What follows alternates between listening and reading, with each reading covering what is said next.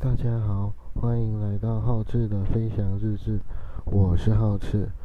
这一集我想要来跟各位分享我的星星反星日志，这是一个系列的节目，接下来应该会花三到五周的时间来跟各位谈谈我的行程规划以及我如何定立目标的过程。首先。在市面上会看到手账，或者是日志，或者是说子弹笔记。但是这些东西或许它都各自有他们自己的优点。但是我认为，在制定你自身的计划或者是目标进程的时候，最重要的是必须要符合你的个性。你的个性是怎么样？你是一个怎么样的人？你习惯用什么样的方式做生活？你会用什么样的态度去面对这个世界？都是你在找寻日志、制定计划、执行梦想当中不可或缺的一环。那我就开始喽。我首先会先把这个呃日志以一年份来计算，这也是坊间常见的日志形式。那在日志这个星星反星日志的最一开始，会先有一段与自我对话的过程，分别会跟五年前的自己、一年前的自己，以及一年后的自己、五年后自的自己做四段不同的对话。同时，在这个对话的过程当中，你可以理清你过往。梦想执行的情况，你未来的目标在哪里？你做过什么后悔的事情？你想要改善，或者是你认为你是否放弃了哪些初衷或理想？这部分我之后会再深入的来讨论。接下来第二个阶段，我会以年度计划为主轴，然后进行一个简单的塔罗占卜。那这个可能跟每个人各自的习惯有差，那或许不一定要用占卜的方式，你可能就到庙里烧个香拜拜，期待、期望这一年平安顺利，或者是你有各自的信仰，有上教堂，然后做祷告之类的，你可以选择一个让你自己能够内心真正平静的一个仪式性的东西。这个也是根据每个人。各自的生活经验和需求都会有所不同，因此我一开始就不断强调，这套星星的反思日志其实是必须要因地制宜、因人而异，顺着你的习惯，跟着你的梦想，你会有不一样的目标、计划、进程，以及你所想要期待达成的理想和梦想。在星星反星日志的第三个阶段，也就是年计划，除了与自我的对话、书写自己的历史，以及塔罗占卜寻找一个具有仪式性、让你内心平静的方法之外，第三个则是制定专案计划。这部分计划可以跟每个人他的需求可以多少相异，但是最常见的专案计划就是。对于你自我金钱的专案计划，以及自我健康的专案计划，以及你对你自己的回忆体验，或者说旅游，或者说呃想要去尝试的新东西的一个专案计划。那每个专案计划当然会因为不同的人，他会有不同的需求而有是有所差异。那我就先以最简单、最常见的。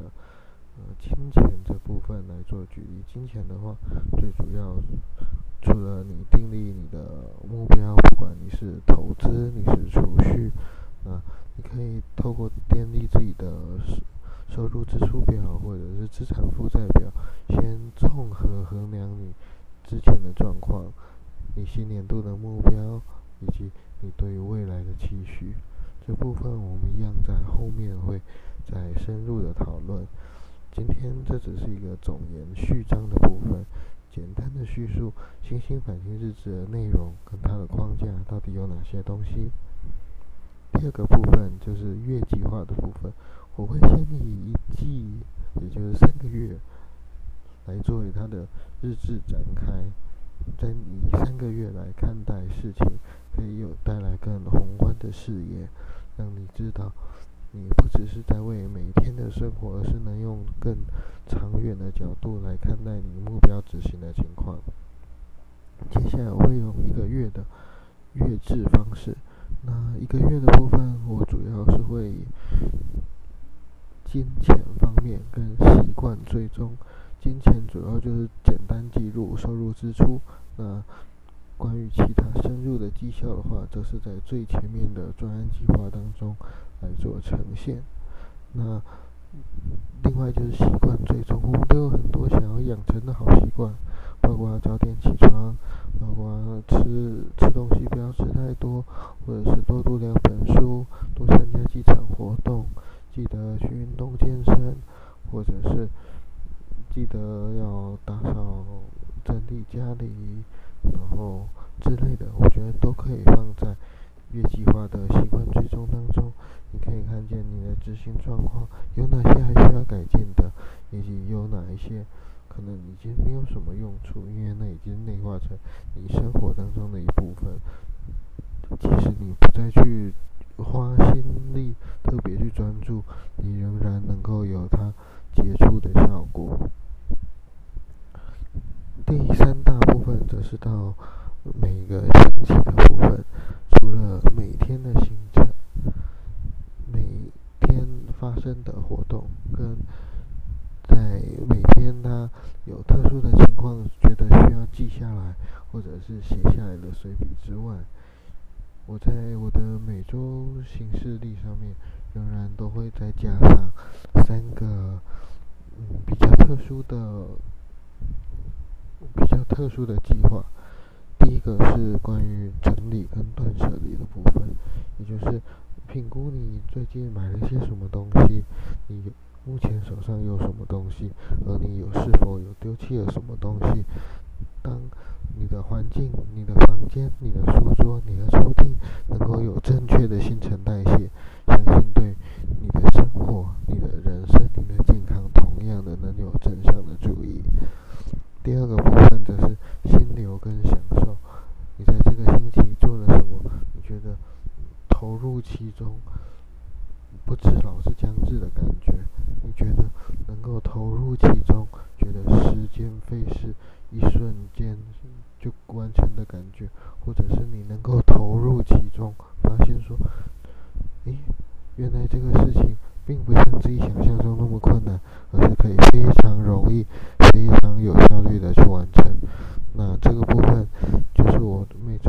当中的第二个感受。第三个就是写下本周的感恩与回馈。生活当中总是有非常多让人开心、让人喜悦、让人感到揪心、很感动也很感谢的事情。这时候要铭记这种感谢的感觉、感恩的感觉，把它记录下来，并且在自己力所能及的范围之内，重新的回顾社会。这部分每个人可能会觉得，回顾社会应该是。有时间才去做的，但是在你的生活当中，当你把这些东西写下来，会让你变得更快乐许多。快乐是生活当中的一个核心重点，不是金钱，并不是梦想，并不是时间所能够换取到的。只有你在享受每天的生活，在每天的生活当中，充满着回馈，充满着感恩，充满着助人的热忱，你的生活才能变得更加的快。更加的有意义，也会觉得这个世界好像变得更为美好。以上就是我简单介绍《星星是》在年度的部分、月的部分以及周的部分，它各自的展开。这是我的经验，并不代表这一定是正确的方式。曾经有非常多的日志、手账或者是子弹笔记，都可以协助你理清你的过往。帮助你记录你的现在，帮助你规划你的未来。只是这里只是要想要强调说，并没有哪个最好的方式，而是要找到最好的、最适合自己的方式，最适合自己的个性，最适合自己的目标，最适合你自己的习惯以及你所想要去做的事情。我是好吃，感谢你收听本集的好吃的分享日志，我们下回再见，拜拜。